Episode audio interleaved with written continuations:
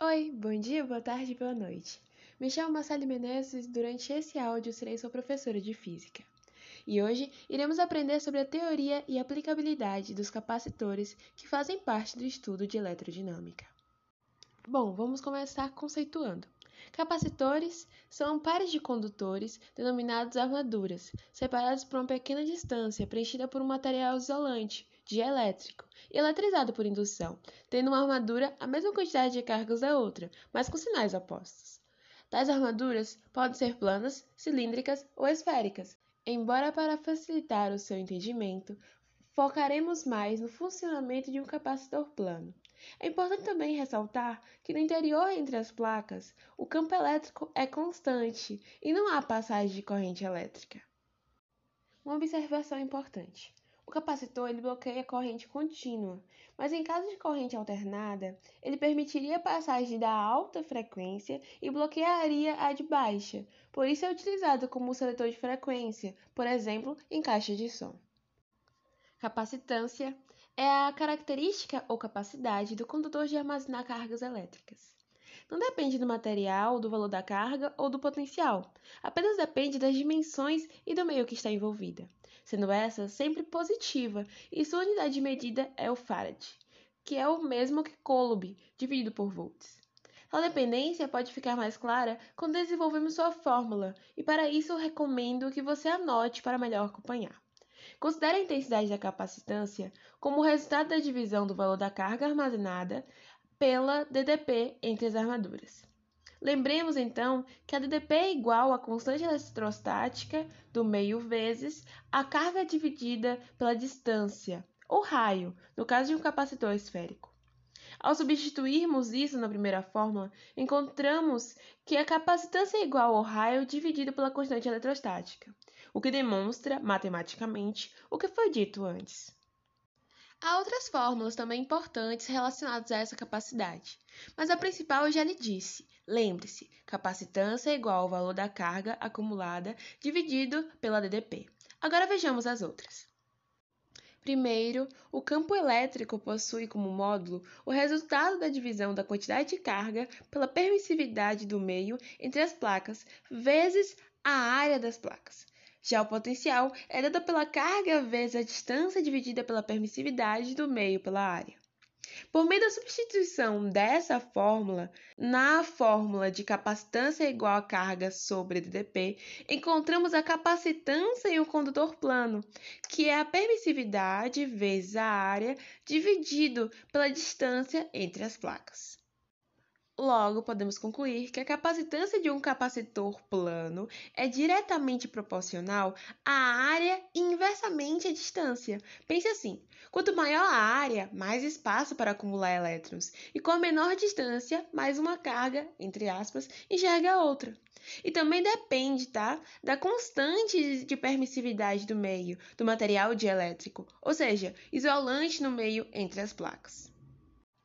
Mas você pode estar se perguntando como funciona ou como ele fica eletrizado. Não se preocupe, é bem fácil de entender. Imagine um circuito composto basicamente de um capacitor e uma bateria. A bateria possui, como você deve saber, dois polos, um positivo e outro negativo. O polo negativo há um excesso de elétrons que acabam por migrar para uma das armaduras do condutor, tornando essa negativa. Logo, com uma placa negativa, a outra placa, por indução, vai ficar positiva, já que seus elétrons se afastaram dela por conta da repulsão com excesso de elétrons na placa vizinha. Basicamente, o capacitor é visto no ensino médio como um conjunto de placas com a função de acumular carga elétrica e por isso se parece com as baterias e pilhas comuns. No entanto, as funções, o modo como realiza o processo e aplicações são totalmente diferentes. Um capacitor tem a capacidade de descarregar toda a sua carga em frações de segundos, ao contrário das pilhas e da bateria. Um exemplo de aplicabilidade do capacitor que demonstra essa rapidez está em seu uso nas câmeras fotográficas.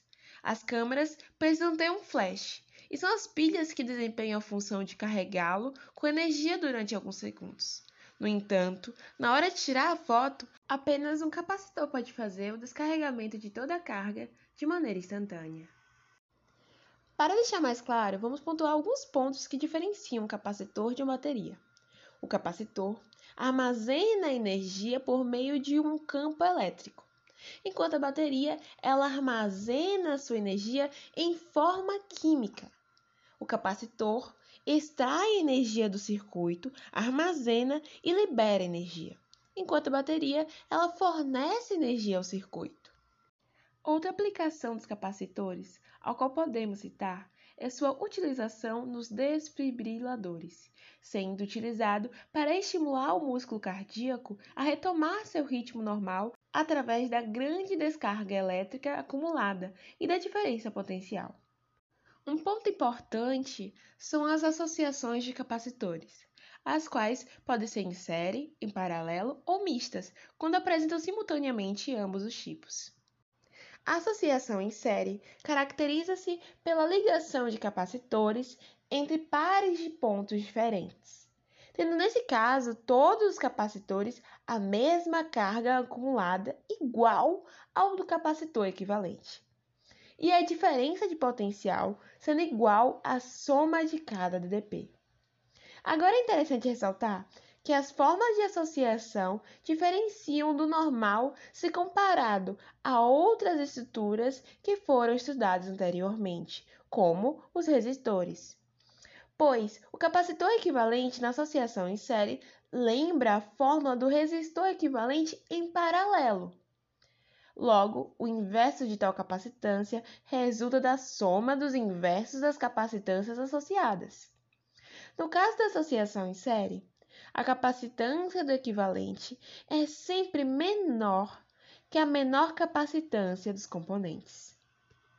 Já em paralelo, todos os capacitores estão submetidos à mesma DDP, estando entre os mesmos pares de pontos, e a carga acumulada pelo capacitor equivalente é igual à soma das cargas em cada um dos associados, Logo, a capacitância equivalente é igual à soma de cada capacitância componente, sendo aquela sempre maior do que a maior capacitância associada. Note que, da mesma forma que em série lembra a fórmula de resistores em paralelo, capacitores em paralelo lembram a fórmula de resistência em série. Por fim, analisaremos a energia armazenada. Para isso, voltemos às anotações anteriores. Lembra da fórmula principal? Capacitância igual a carga, Q, dividido pela DDP, U, ou Q é igual a C vezes U.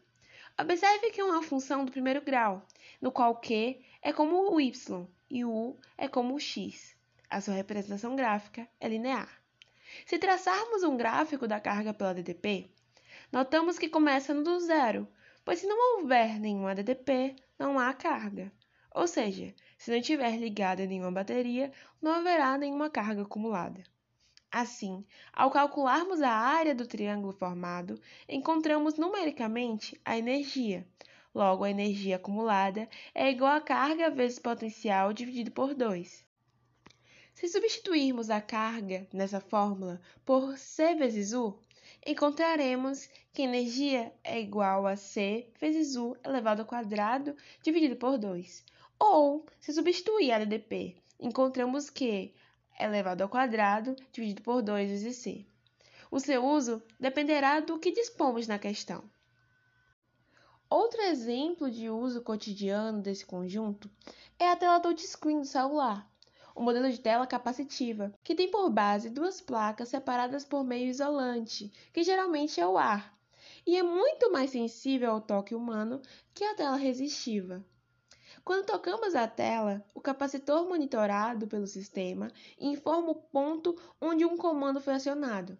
Essas informações circulam pela troca de elétrons, permitindo que vários toques simultâneos sejam identificados de modo preciso e rápido. Eu sei, eu sei, foi muita informação. Mas pense o quão importantes são esses aparelhos e agora você sabe como isso teoricamente funciona. Não é incrível? Sucesso aí nos estudos. Nossa aula termina aqui. Muito obrigada.